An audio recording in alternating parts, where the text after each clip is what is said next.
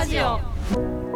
こんにちは、ほんのれん編集部のニレヨウコです。ホジーです。はるにゃです。この番組では本のれん編集部が今気になる問いを本と一緒に考えていきます。編集工学研究所と丸善優勝動が提供する更新型ライブラリー本のれんから生まれたポッドキャストです。毎週水曜日の朝に配信中。6万冊の本に囲まれた編集工学研究所からお届けしています。はい、えー今月のテーマがですね「時は金なり」ということで、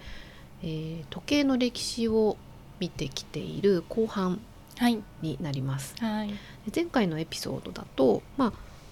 本当にな紀元前何千年頃まで振り返ってこの日時計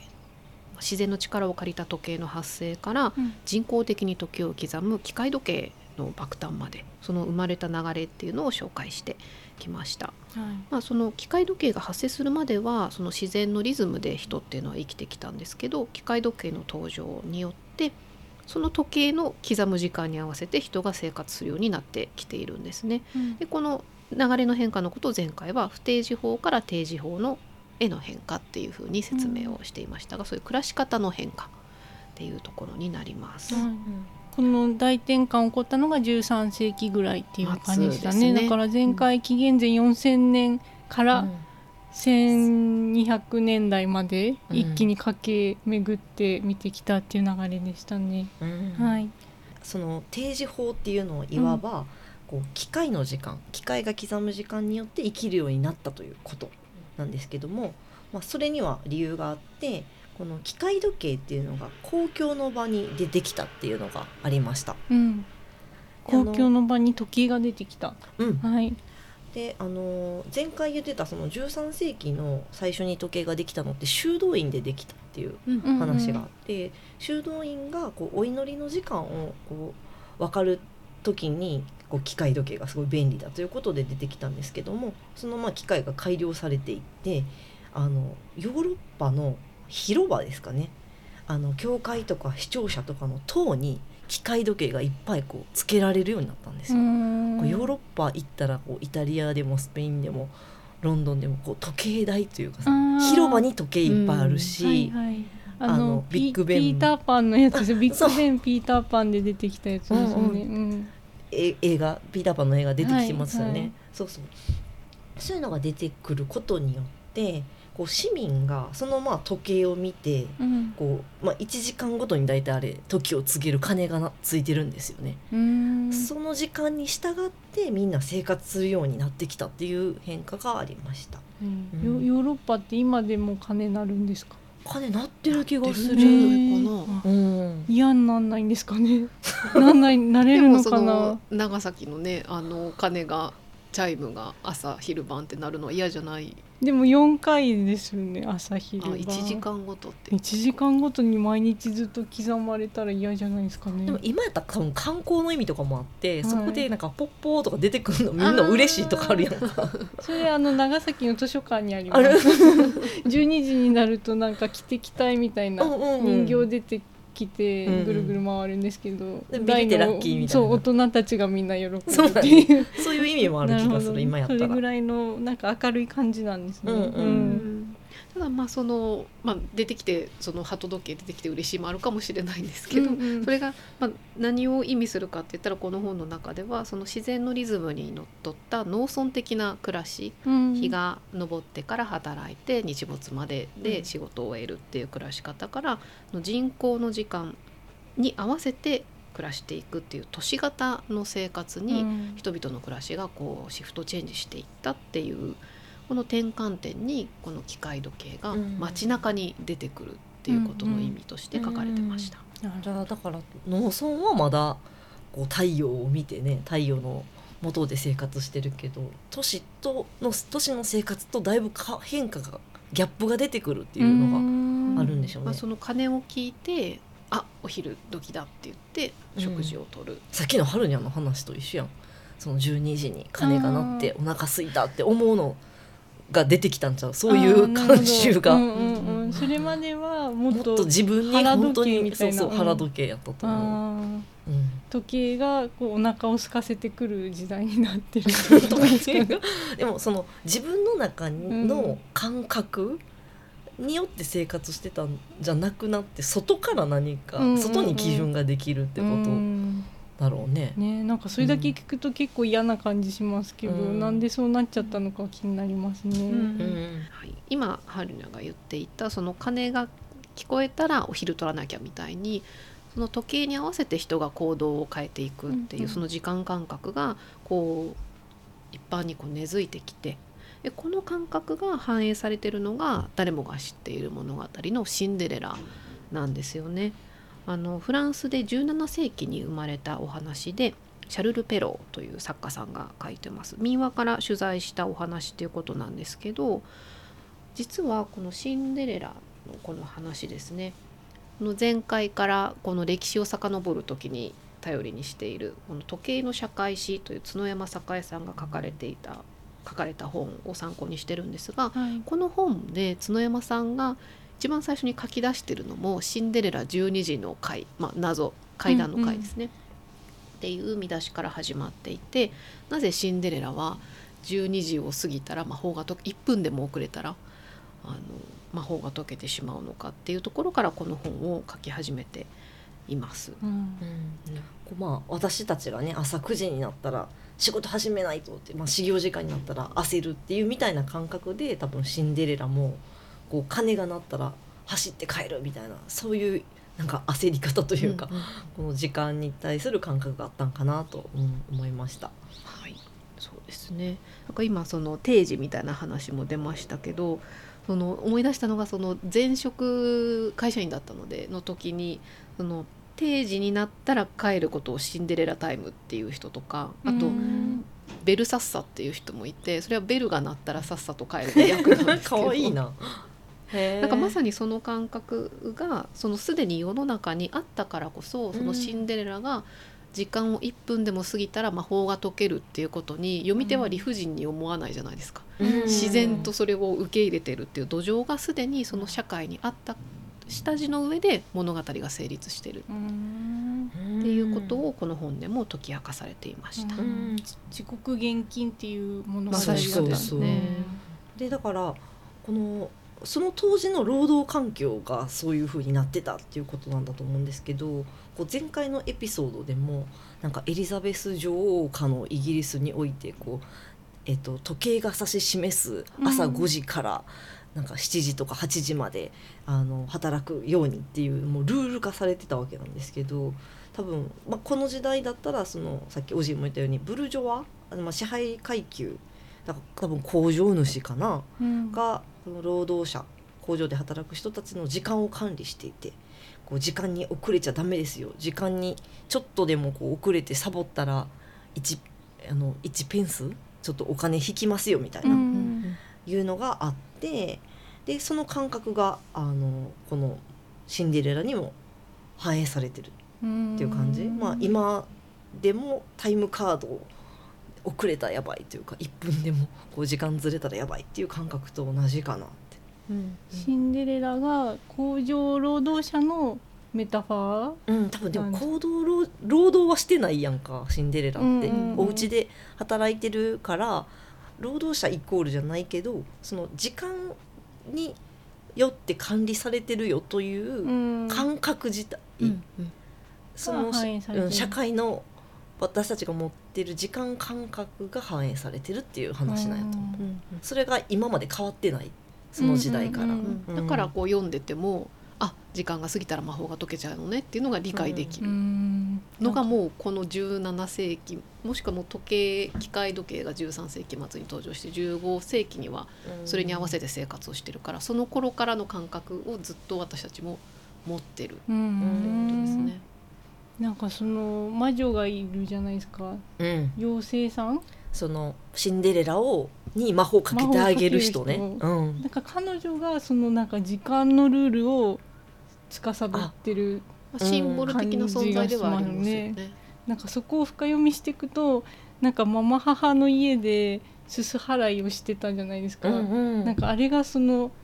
労働者になる以前の人々みたいなはあからなんか魔法にかけられて労働者になったけれども、その時計で管理されて1分でも遅刻するとそれを剥奪されるけれどもなんかそこから王子様に見出されて結婚できればそこから脱却できるよみたいな物語に今聞こえてました。なるほど。わかんない。家から出て時間から、うん、だからなんかそれがこう結婚幻想とかとなんかちょっと重なるなとか思いながら聞いてました。なんとなくこう解放されていく感じなのかな、うんうん家の中に押し込められていたのが、うんまあ、ちょっと社会に出て労働するように労働的な感覚というのと、もう労それを司るというか王様に嫁ぐみたいなになると支配側やもんね。まあ多分そういう意図で書かれてはないと思いますけど、なんかそういうこう社会の変遷とか、うん。役割の変遷とちょっと連動してたりするのかなとか思いうん。ますそうですね。なんかそういう感覚ありそうだね。うんうん。なんかその苦しい状況からの脱出のキーポイントに時計が関わってるっていうあそうでそれ面白いですよね。でもだからもう時間を管理する側と管理される側っていうのが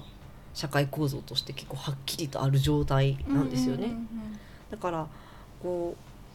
う時間はみんなのものだったんですよねそれまで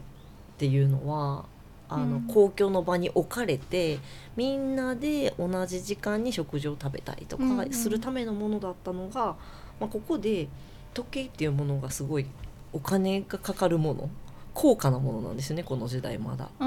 で、えっと、工場に1個置くとかそういう状況。はい。でなのであの支配階級時間っていうものが時計を持っている支配階級のものになってきた。うん。なんかそれ以前はどっちかっていうと教会とかなんかうん。町の広場にあったものうが、ん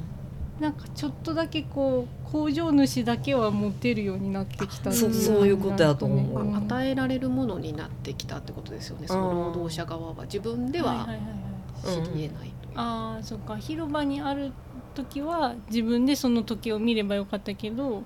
工場の中ではうん。工場主が時を管理してるっていうことですか、まあ、時計を工場時間ができるっていうことだと思うんですよ。でつまりそうすると工場主がこれめっちゃひどい話なんですけど、うん。時計を操作して不当に労働者を働かせることもあったらしくって。うん。ほんまはもう夜10時になってるのに7時に時計をこう3時間ずらすでまだまだもっと働く時間やみたいな、うんみたいなことをするようなこともあったらしいという。超絶ブラックですね。ひどすぎるという。なるほど。そう。でもうそういう流れもあって、うん。あの労働者がこう怒り始めるんですよね。そりゃそうですよね。働かせやがってうんということになってきて、うん。まああの大体これ19世紀うん。だから1800年半ばぐらいにちょっとあのそういう爆発怒りというかねあの変化転換点が出てきますと。はい、うん。であのちょっともう一個違う要素でこの頃何が起きてきたかっていうのがあるんですけど、えっと、その1807年ぐらいからロンドンの街にガス灯がついて、うん。夜が使えるようになってきた。あーそれまでうはん夜って暗いから働けませんっていうことが言えてた。うんうん。なんだけだしまあ寝るしかないというか、うん。時間でしたでなんだけどもこうガス灯がついて、うん、お店もこうついたりあのお店もあったりする。うんうん。となるとレジャーの時間っていう概念が出てきた。そうなんですね、アフターファイブみたいなこあとですね。そうそうそう。退仕事が終わった後にちょっとだけ時間がある。ここは自由時間だっていう感覚が出てきて、まあ余暇の過ごし方みたいなものを考えるようになると。うんであのその頃でもみんな労働者疲れ果ててたんでパブへ行ってもう酒を飲んでなんかビールの消費量も上がったみたいなんですけど、うん。でそこでこう資本家への抵抗というかもう不満がこうそこであの爆発するというパブがその拠点になったっていうような歴史があったみたいなんですよねそ。れがその後のその経済的な転換点とかにつながっていくっていうことなんですかね。そうだねあの、うん労働時間っていうものが長すぎるみたいなことになってそこら辺が整理されていくようにはなっていくみたいですうね。んそういうなんか労働者が団結するっていうか、うんその意見交換とかをできる場としてパブがうん。なんか成り立ってたみたいなことなんですかね。うん。なんかこの話ってちょっとその結構前ですけどほのれんの去年の4月号「うん働く」っていうテーマを考えてた時になんか似似たようなというか同じ時代の流れを一回なぞったことあったなと思っていてちょっと振り返ってたんですけどあのーあんまりいないかもしれないですけどほんのれんの4月号の瞬間ノートもし持ってる方がいたらあの働くの歴史の年表をその時私たち作ってたんですよ。でその中で18世紀に何が起こってましたかっていうのを書いててそこが今ニネさんが言ってたこととかぶるなっていうかうんつながるなと思ってたんですけど、18世紀ちょうど産業革命が起こって工業化が発生してきたとで今のその時間管理の話とかも出てくる時期なんですけどこの頃にその要は工業化して経済成長してていろいろものが作りやすくなってどんどんこう商品も生産されるようになってそうするとその作り続けるものを買う人が必要になってくる。うんうんでここでその労働者が生産者でありつつも消費者でなきゃいけないっていうような社会構造変化が起こってきたっていうのを年表一回作ってたんですよね。でただ消費者になるためにはその物を買うための時間っていうのが与えられなきゃいけないから、こういうこう転換点でレジャーっていうものが発生して労働する時間と今度は消費者になる時間っていうのが分かれてきたっていうのはうん。ちょうど時代としては背景にありましたかね。うん。まさにその夜昼に対してパブでお酒を飲むっていう夜の時間もそうでしょうし、あともう一個と1850年以降か。その制度としての休日っていうのも定められるようになってくるんですよね。うん。この辺りもちょうど時代として重なってきてます。あお休みの日ができてきたんそうですね、うん。あの働く時間をものすごくこう厳密に管理するのの裏側で休日も制度として管理するようになった。うん。だから、えー、と1871年には年4回の国民の休日っていうのがイギリスで定められていたりとか制度として休む日っていうのがちゃんと認められるようになってうんうん、そこからあれですね休みの日はお金を使っていっていくうそう大ですね。衆へとまた変化していくってことそうですねですね。生産と消費の時間がこう分けてうんしていくようになっていく。で、えー今の時代にやってきましてもう今や、はい、時計は個人のものですよね。うんうん。あの労、えー、と支配階級がだけが持っていた頃からもう今誰でもスマホだったり腕時計だったりで時間を自分で分かるようになってます。はい、今の私たちが、そうですね。はい。あの20世紀末頃になってくるとこれってなんでそうなってるかというと時計がどんどん小型化していくっていう技術面でのうん進化っていうのが関係してるんですよね。と1980年代の中頃に電子時計っていうものが誕生して時間がパーソナル化していきます。あーもう電子になっちゃったんですね。そうですねもうかなりあの時代としては飛んでますけど、うんうん。それまでは機械時計って言ってもネジを巻いてうん。やっていたものがデジタルにあの刻んでいく、うんうん。はい、ものになっていく。であの家や職場ので柱時計が置かれていたのに代わって小型化して、うん。でかつ価格的にも個人で買えるようなものになっていってえー時計がポータブルになっていくのと同時に時間がパーソナル化していく、はい、動きが出てきます。まあ、前回あちょっと前に言ってたその工場であの工場に時計があってそれを工場主が持ってたっていうようなところからもっとこう簡易に買えるようになってお家にこう1個大きい置き時計があってみたいなところからさらに個人でも持てるようになっていくっていうような流れがあって、その家族っていう共同体でこう時間をその時はシェアしてたんですよね、うん。家時間がみああったという家族時間があった、うんうん。ところから個人個人がこう腕時計をするようになるともうほんまに時間は自分のものっていう感覚になってくる。うんうんうんううん。んだいぶ変わりますね、うんなんか前はぶ広場にあったりとか、うん。それ以前はその太陽の位置を分かる人が聖って言われてね。なんか徳のある人としてなんか尊敬され崇拝されてた時代から、うん。もう誰でも自分の腕の上に時計を持てるようになってきてそうそう。でその流れっていうのは多うん分まあ、安くなったっていうのがまず一個あるんですけど、それに加えてこうなんか鉄道の普及みたいなのも関係してたっていうのがすごい面白いなと思ったんですけどこう、まあ、各鉄道会社が駅にうん。こう標準時間こうグリニッジ天文台の標準時間ってあるじゃないですか。はいはい。日本やったら明石の天文台が決めた、こうけ緯度とかにでこう決まってる時間、うん。その時間に合わせた標準時間日本だとこの時間っていうのが北海道から沖縄まで同じ時間になってる。うん。その時間に合わせた、まあ、時計を駅に置きますと。でこれに合わせた時刻表が出てきますみたいな、うん。それそういう状況になると、まあ、個人個人がその駅に行く時間を気にしないといけないとか、うんそういうこともあってなんか時計が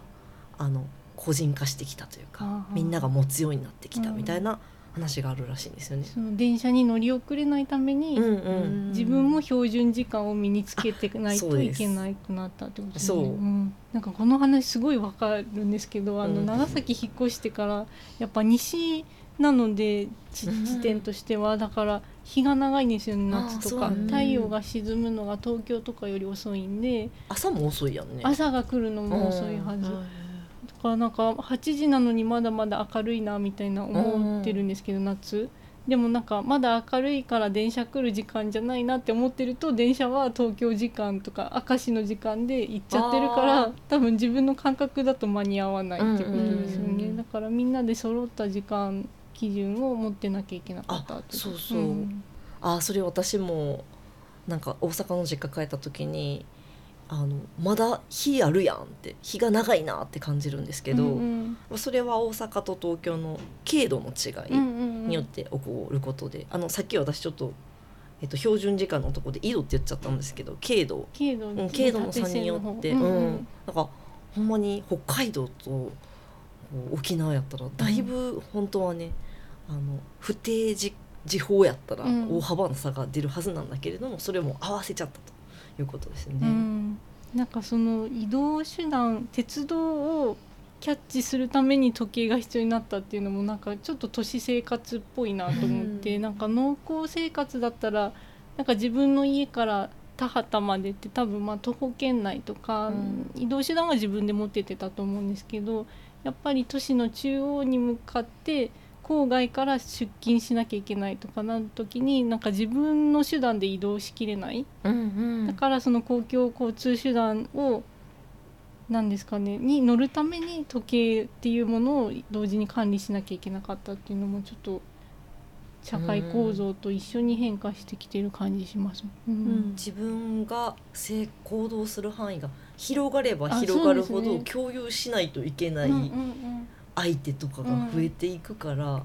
めちゃくちゃこうかっちり決まった時間軸が必要で、それには機械時計が一番良いみたいな感じ？でもそれってなんか最初の日時計がなぜ生まれたかのところと同じ構図ですよあーそねね。その農耕社会文明化されて、うん。より大きいコミュニティで同時に一緒に暮らさなきゃいけなくなったから、うん。時間のメモリが必要になった。うん。でうん今度はそのもっと機械的に生活のリズムが進むようになったから、それに合わせるために自分たちも機械時間を導入せざるを得なくなったこのなんか鉄道の話で言ってもうん。なんか地方の鉄道は自分たちの時計を標準時間に合わすのに抵抗してたりしてたみたいなの。へね。ーなんだ当時ですうん、当時、うん。だけれどもこう乗り入れとかさ、うん。こう連携していくためにはやっぱり標準時間が必要だったみたいな。そりゃそうですよね。なんかここで長崎の中では10時で10時に福岡に着いたはずなのに着いたら福岡は11時の時間で動いてたみたいな。結構困っちゃいますもんね。そう。ん。グローバル化にこうグローバル化ですねそういうことですね標準化というだから面白いのがいあの鉄道はより遠くへじゃないですか。ででも、えっと、今我々時計を腕時計の代わりにスマホを見る人が多いと思うんですけど、うんそれもいつでも電話ができるようにっていう便利から生まれてきた道具が今はいつでも時間が見れるっていう道具になってるっていう、うんうん。その今グローバル化ってニリさん言ってくれましたけど、より遠くへ時間もいつでもっていあうー。誰とでも。誰とでも誰とでも誰とでも。なんかこの変遷のねあの前回から引き続いて歴史を追ってる中でなんか似てるなと思ったものがあって、うんこのな何個前なんですかね3つぐらい前のエピソードテーマで本の歴史やってたじゃないですか。うんでその本の歴史も文字の発生から、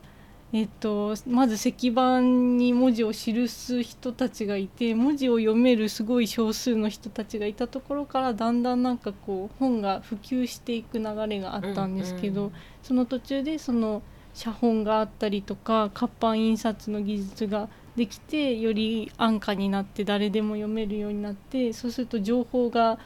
こう庶民に解放されて宗教改革が起こりましたみたいな話とかあったんですけど、うん。なんかこの時間も同じ流れをたどってるなっていう気がして、なんか最初は本当に限られたそれこそ聖職者みたいな人たち、神のメッセージを受け取れる人たちが時間を司ってたのがうん。だんだんこう数学的になってきたりとか機械に変換されたりしてでその機械もどんどんこう小型化して安価化することによってどんどんこう庶民のものになっていったっていう、うんなんかこう社会コミュニティが変わるところで本とか情報とか時間っていうものも、なんか扱い方が変わってきたんだなって思いました。そうですね、うんだから誰が持ってるかっていうところそうですね。ねうん。でまあなんか思い出すとこう本の歴史のところでなんかちょっと思い出してたのはこうラジオが普及することでああそうでした。音読を、音読がなくなったっていうようなことがあってそれってお父さんがそれまでやったら、こう本を読んでた、そう家の中でなんか新聞が読めるお父さんが音読することによってなんか子供たちにも情報が伝達してたけれども、それがなんかラジオが登場したことによってなんか家の中の音声がお父さんの声からラジオの音声になってったっていうの、それってなんかその各家庭でそれぞれだった情報伝達のされ方が、ラジオっていうなんか標準化された NHK のアナウンサーが読み上げるものがどこの家庭でも同時にこう共有されてるみたいな状況にうん。変化したっていうこと。を、うん。それがさっきの時計で言ったら家の中に1個ある置き時計っていうものがそれだったのが、まあ、家族時間があった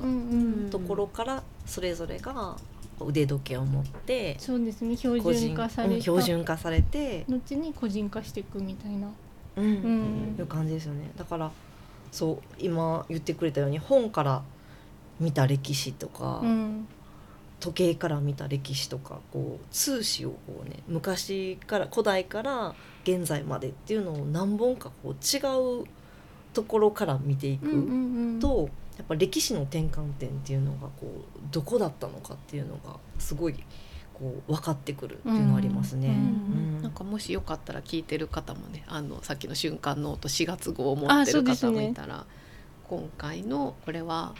1月号か「うん。時は金なり」と。一緒に読んだりあとラジオ合わせて聞いてもらったりうん。してもいいのかなと思います。はい、10月号にも本の歴史の年表載ってたんでうん。その辺多分オーバーラップするところ、ね。多分18世紀が転換点とか、うん。13世紀にここ重なってるとかあると思いますし、はい、うん。ということで今回は時計の歴史っていう軸が新たに、はい、あの見てこれたかなと思います。はい、はい、ではそろそろ時間になってきましたので、えー今日ご一緒した本改めてご紹介して終わりたいと思います。えー角山栄さん著吉川公文館から出ています読み直す日本史シリーズ時計の社会史と今日はご一緒させていただきました。ありがとうございましたあ。りがとうございました。ありがとうございました。